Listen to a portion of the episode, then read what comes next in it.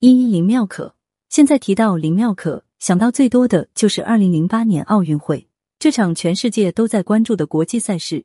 林妙可的开场演唱自然也成了大家关注的焦点。当林妙可穿着一身红裙，扎着两条长长的马尾辫站在台上时，她一开口就征服了万千众人。果不其然，一曲唱罢，林妙可火了，而且还是火得一塌糊涂。随后，林妙可迎来了属于自己的高光时刻。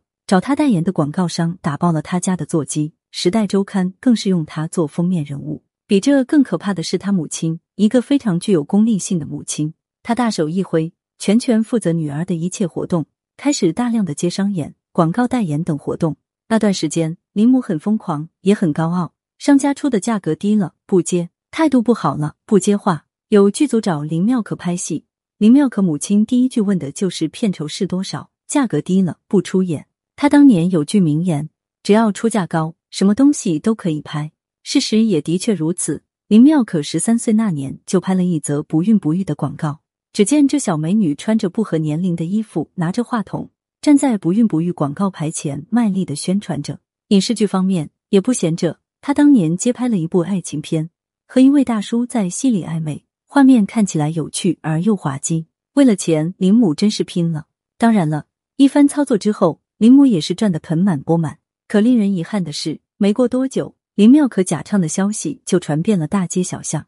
一夜之间，林妙可也从天上掉到了地下，成了众人嘲笑的对象。他在学校里，很多同学嘲笑他、排挤他。五年级的时候，还有同学欺凌他。为此，那段时间他还经常戴着墨镜去上学。他的社交平台更是遭到了网友们的谩骂和嘲讽。不得已，林母只能关闭了社交平台的评论功能。高考那年，文化课成绩更是考得一塌糊涂，最后被南京艺术学院录取。要知道，他父母可都是高级知识分子啊，考出那么差的成绩，实在是和父母的智商不成比例。如今，这小妹子基本上无戏可拍，广告更是少得可怜。不知道午夜梦回时，林母是否后悔过当初自己的决定？而当初替她演唱的杨佩仪，如今在音乐领域取得了很大的成就，还顺利的拿到了赴美留学的 offer。前途一片光明。二，邓明鹤在二零一二年春晚的舞台上，一个穿着红肚兜、提着小灯笼的小男孩成了当年春晚最大的亮点。这个小男孩当年才六岁，名叫邓明鹤。春晚过后，邓明鹤成了小童星，红遍了大江南北，很受观众的喜爱。邓明鹤二零零六年出生于河北邯郸，但生活在河南。他爷爷在河南豫剧团工作，因为父母工作忙。邓明鹤从小就跟着爷爷奶奶生活，受爷爷的影响，邓明鹤从小就会唱豫剧，并且唱的还很好。河南是豫剧发源地，河南的《梨园春》更是当地的金牌节目。邓明鹤有这方面的天赋，自然就被他爷爷送去了当地的专业学校学习豫剧。小家伙很聪明，老师一点就通。小小年纪的他就学得惟妙惟肖，站在台上表演更是深受大人们的喜欢。四岁。他就拿到了第十五届中国戏曲小梅花奖河南赛区冠军，五岁又夺得了第十六届中国戏曲小梅花奖金奖。随后连续两年登上春晚的舞台，从而让他一炮成名。紧接着，他就开始了大量的商演活动，每天在各大城市跑来跑去，劳累不说，还经常熬夜睡不好觉。除了这些，邓明鹤还要每天排练，行程排得很满，完全可以碾压一个成年人的工作量。劳累加上压力大，邓明鹤的身体出现了问题。去医院一检查，白血病。整个二零一三年，邓明鹤都在和病魔做斗争，头发也没了，身体也消瘦了很多。幸运的是，经过一年的治疗，邓明鹤的病情算是控制住了。医生说，只要稍加调整，好好休养，三年不复发，就可能完全康复过来。可在金钱面前，没有人会选择让步，包括自己的父母。痊愈后的邓明鹤又开始了商演活动，再一次回到了以前的状态。结果不到一年，他的病又复发了。这一次再也没有像上次那样幸运。没过多久，八岁的邓明鹤就被病魔夺走了性命，实在是令人惋惜。如今，他的妹妹代替了他，也成了一名童星。祝愿他能够有个好的未来吧。三，张俊豪这小弟很有音乐细胞和舞蹈天赋。据他母亲说啊。他还在娘胎里时就能听着音乐在肚子里起舞，实在是一大奇迹。事实也的确如此，张妈妈说的也毫不夸张。在张俊豪还没满月时，这小弟就不停的哭。张父和张母无论怎么哄他也不行，很是让家人头疼。有一次，张父正在哄他，结果自己的电话响了，里面播放着音乐。张老弟听到后，立马停止了哭声。可等张父接听电话时，这小弟又开始哭闹起来了。等他父亲接完电话，再次打开音乐让他听时，他又停止了哭泣。听到有趣的地方，这小弟还发出笑声，实在是可爱极了。等到他一岁半时，奶奶带着他去广场玩，在那里他竟然会跟着大爷大妈们一起跳广场舞，并且跳得有模有样。二岁那年，他就能完全跳出广场舞踏浪了。后来。他的视频传到了网上，张老弟也彻底的成了一名小网红。在父母的安排下，他又学习了舞蹈，还能够做一些高难度的动作。三岁那年，张老弟就已经可以开始赚钱了。随后，他还接连参加了《我是大明星》出彩中国人，还上了《快乐大本营》，知名度越来越高。五岁那年，他如愿以偿的登上了春晚的舞台，还参演了《你往哪里跑》等多部影视剧。张老弟也彻底的成了一名小名人，整个二零一五年他就赚了一百多万，这可把一家人高兴坏了。父母也不注重他的学习了，一心想让他往影视圈发展。可随着时间的流逝，每天不停的赚钱，父母也忽略了对他的心理教育，学习成绩更是一塌糊涂。后来，父母也意识到了孩子问题的严重性，于是就不再给孩子接商演，只为了让孩子接受更好的教育。父母的醒悟还算不晚。希望这老弟会有一个很好的未来吧。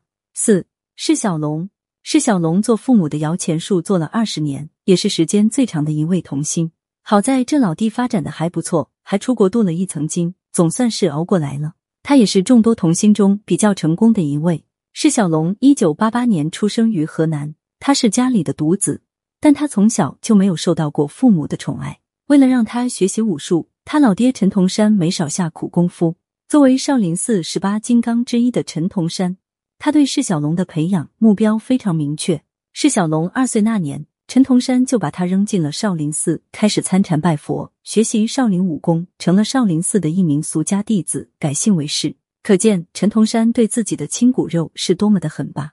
释小龙也挺争气，从小就对武术有天赋，三岁的时候就学会了醉拳、少林棍、醉剑等招数。四岁就参加了郑州国际少林武术节，并获得了两项大奖。五岁那年，他开始进军影视圈，签约了长虹影视，成了一名武打童星。六岁，释小龙就因电影《旋风小子》一炮走红，成了红遍大江南北的童星。随后又主演了《少年包青天》《少年黄飞鸿》等一系列经典影视剧。在此期间，他也在老爹的安排下接了大量的商演和广告代言。短短几年内，爷俩就赚得盆满钵满。但由于常年在外拍戏，这哥们的学习成绩是一塌糊涂。按照他的成绩，在国内估计大专也考不上，尤其是在竞争激烈的河南。成绩不好没关系，先赚够钱再说。从三岁开始，这哥们一直拍到十五岁，后来去了美国读书，主攻影视专业，在美国待了三年。后来他说，那三年也是他最幸福的三年，因为他终于可以体会一下做一个自由人的感觉了。回国后，释小龙还是从事影视剧的拍摄，接拍了《刀客外传》，还和超女何洁产生了一段短暂的爱恋。只可惜两人新鲜期过后，因性格不合，最终分道扬镳。现在的释小龙基本上在影视圈没有了他的一席之地，无戏可拍。但这也没关系，毕竟在他出生后的十五年，已经赚够了一辈子花不完的钱了，也算是人生赢家了吧。五谢苗。谢苗做武打童星也是比较成功的一位，他和李连杰也是荧屏中的父子。他不仅是父母的摇钱树，也是鬼才导演王晶的摇钱树。王晶在他身上没少捞钱。一九八二年，李连杰拍摄了一部《少林寺》，结果红得一塌糊涂，还拿到了二个亿的票房。为此，香港的王晶很是眼红，于是这老哥就天天在琢磨，我也要找几个会少林武功的演员拍一部这方面的电影。随后，王老哥就再一次找到了李连杰，继续拍摄关于少林武功的电影。李连杰说：“拍可以，你先去给我找个儿子。这部电影要和前一部不一样，不然观众会骂人的。”王老哥很听话，赶紧就跑到北京宫物色人选。王晶到了那里，就从众多孩子中相中了十岁的谢苗。这小老弟从小就是练家子出身，能够打出一手好拳来。更重要的是，他面对镜头很会表演。而且说话还很自然。当王老哥把谢苗带到李连杰面前时，李连杰和他简单的比划了几下，也非常中意这个儿子。随后，王老哥又找来了自己的老朋友邱淑贞，新少林五组就这样风风火火的开拍了。后来上映以后，果然大火。谢苗在里面的表现可圈可点，捐了很多粉，他也因此成了一名童星。紧接着，谢苗拍摄了王晶的《小飞侠》《赌神二》《赤子威龙》等一系列影片，合作的演员也是影视圈内的大咖，吴孟达、周润发、邱淑贞等人，并且他参与拍摄的电影每一部都是大火，在市场上票房很不错。为此，王晶也是赚得腰包鼓鼓，脸上天天挂着笑容。在一九九二年拍完《赤子威龙》后，周润发看他这么小的年龄也不去上学，天天在剧组拍戏，有点心疼他，就劝他说：“苗子啊，拍完这部电影就回北京读书吧，我给你五千块钱，回家好好读书。”王老哥在一旁嘿嘿的笑着说：“别听他的，不是谁都能红的，抓住机会，人生毕竟只有一次。”后来，谢苗还真的听了发哥的意见。回到了北京，好好读书，慢慢的退出了影视圈。等到他读完高中，再复出拍戏时，影视圈早已经没有了他的一席之地，他只能在剧组饰演一些配角。不知道当年发哥的话到底是对还是错。六郝邵文，郝邵文和释小龙是黄金搭档，二人是互相成就。但从搞笑的角度来看，郝邵文更讨人喜欢，尤其是他在《笑林小子》里面的演绎，更是惹人喜爱。郝邵文一九九零年出生于台北，受他父亲的影响，这老弟从三岁开始就开始接拍广告。靠着他在广告中呆萌呆萌的表现，很快就被星探邀请到剧组去拍戏。四岁那年就和释小龙拍了《笑林小子》，他的光头戴墨镜形象成了他的经典造型。因为搞笑，臭屁文郝笑文也成了他的专属称号。紧接着，他又拍了很多搞笑影视剧，比如《旋风小子》《十兄弟》等作品。父母看他成了明星，就开始拿他当自己的摇钱树，为他接了很多商演和广告代言。那几年，他们一家没少赚钱，赚到的钱，他父母又拿去投资做生意，结果没有做生意的经验，赔了个底朝天。到了二零零三年，郑老弟在影视行业不怎么受欢迎了，就回到了学校开始学习。后来，他以优异的成绩考上了大学，可刚进大学没多久，他母亲就因做生意失败欠下了巨额债务。因为压力太大，还得了抑郁症。为了帮母亲还债，这老弟边上学边打工兼职赚钱，成了名副其实的好儿子。更不幸的是，大二那年，他父亲又因车祸不幸去世，接连的打击让他一下子意志消沉，每天靠抽烟度日。可生活还得继续，即使命运再苦，他也要跪着走下去。上到大三，他就退了学，去了香港打工。后来。也接拍了一些电影、电视剧，但都是一些配角，根本就翻不起一些水花。如今三十岁的郝邵文依然很努力的在打拼着，虽然很苦，但为了母亲，他依然坚持着。七冯宝宝，冯宝宝的童年命运也是很凄惨的，甚至可以说有点可怜可悲。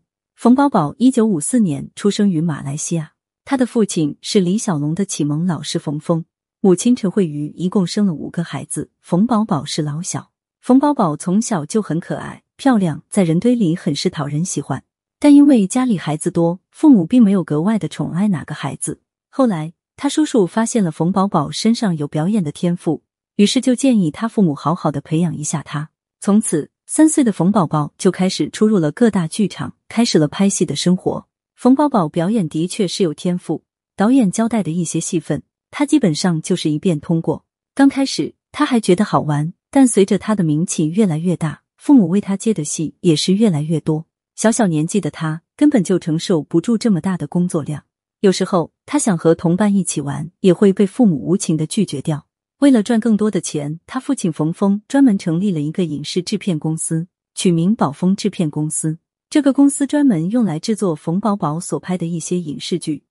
短短三年的时间，冯宝宝就为他父亲的公司接拍了一百五十多部戏。冯峰也是赚的口袋满满，买了豪车，也买了豪宅，可冯宝宝却一分钱也没得到。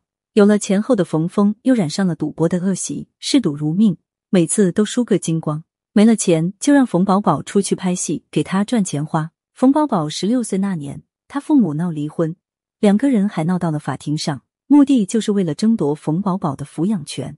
因为对于他们来说，谁争取了冯宝宝的抚养权，谁就相当于拥有了一座金山。母亲陈慧瑜为了得到冯宝宝，甚至在法庭上说冯宝宝是她和别的男人生的。这消息传到冯宝宝的耳朵里，他受不了这样的精神打击。没过多久，冯宝宝就因为压力太大，精神出了问题，最后住进了精神病院，疗养了很长一段时间，他才痊愈出院。一九七七年，他和香港男人赵自强结了婚，婚后还生了两个儿子。但由于赵自强风流成性，还欠下了一屁股债务。两人最终还是离了婚。离婚后，冯宝宝靠着电视剧《武则天》再次翻红，她也成了国内第一个饰演武则天的女演员。随后，她又出演了《杨贵妃》《西施》等影视剧，反响很不错。一九九四年，她凭借着《不一样的妈妈》一举获得第十四届香港金像奖最佳女主角奖。如今，六十五岁的冯宝宝依然孤身一人，好在他的两个儿子都很孝顺，他的晚年生活还算完美。